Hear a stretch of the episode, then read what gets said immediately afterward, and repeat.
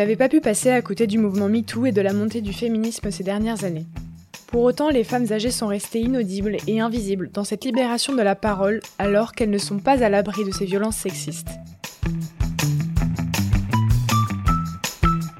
Vous écoutez Culture G, votre dose de culture gérontologique pour comprendre les vieux.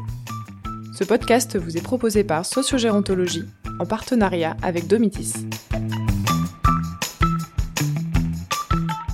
Le hashtag MeToo a parcouru le monde entier et a permis aux femmes de partager leur expérience et de rendre visible ce qui était jusqu'à présent resté sous silence. MeToo a donc permis à toutes les femmes de libérer leur parole. Enfin presque toutes, puisque les femmes âgées ont été les grandes oubliées de ce féminisme 2.0. D'ailleurs, quand on regarde les chiffres des violences faites aux femmes, elles n'y sont pas présentes non plus. Que ce soit les chiffres du gouvernement, de l'INSEE ou de l'Observatoire national des violences faites aux femmes, les données s'arrêtent à 75 ans. Il faut dire aussi que ces données sont principalement récoltées via Internet.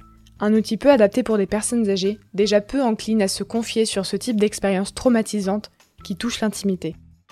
Pourtant, les femmes âgées ne sont pas épargnées par ces violences. Sur le premier semestre 2021, parmi les femmes tuées par leur conjoint recensées par le collectif féminicide, 20% étaient âgées de 70 ans et plus. Les femmes âgées sont donc elles aussi victimes de violences conjugales, physiques, psychologiques ou sexuelles, mais connaît-on vraiment l'ampleur du problème pour cette population?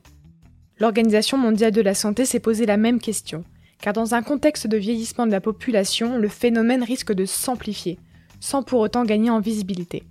D'autant plus que l'actuelle pandémie du Covid-19 entraîne une augmentation des maltraitances sur les personnes âgées, notamment au sein du couple.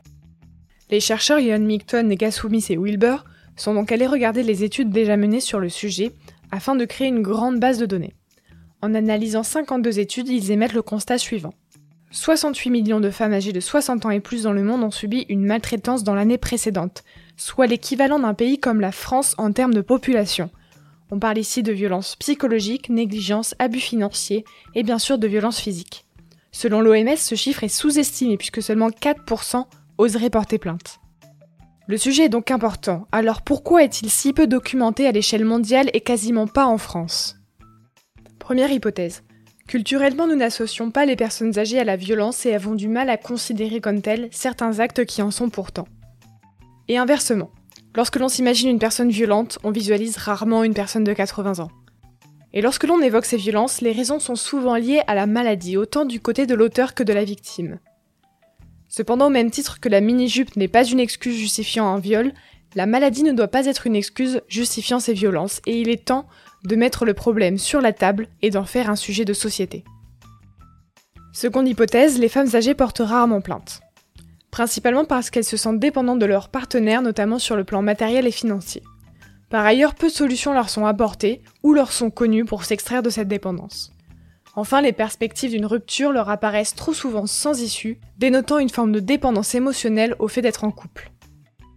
C'est pourquoi il est important de faire un travail de prévention et de sensibilisation auprès des personnes âgées, mais aussi des professionnels pour aller chercher les victimes et leur ouvrir de nouvelles possibilités. La recherche doit également permettre de poser le sujet sur la place publique et d'éclairer les décisions politiques en fournissant des preuves chiffrées. Les conséquences physiques et psychologiques sont trop importantes pour que les victimes restent invisibles.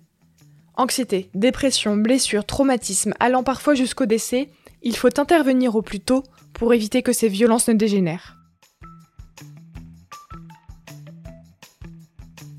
Alors continuons de prendre la parole comme ces milliers de femmes qui ont osé dire moi aussi, le mouvement MeToo a suscité un véritable élan de solidarité et d'empathie envers la cause des femmes, prouvant que collectivement nous pouvons faire bouger les choses, même sur un sujet resté longtemps tabou.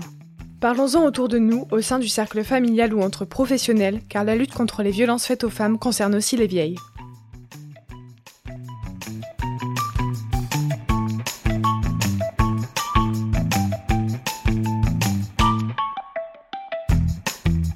Retrouvez les sources utilisées dans ce podcast en description et je vous dis à la semaine prochaine pour un nouvel épisode de Culture G.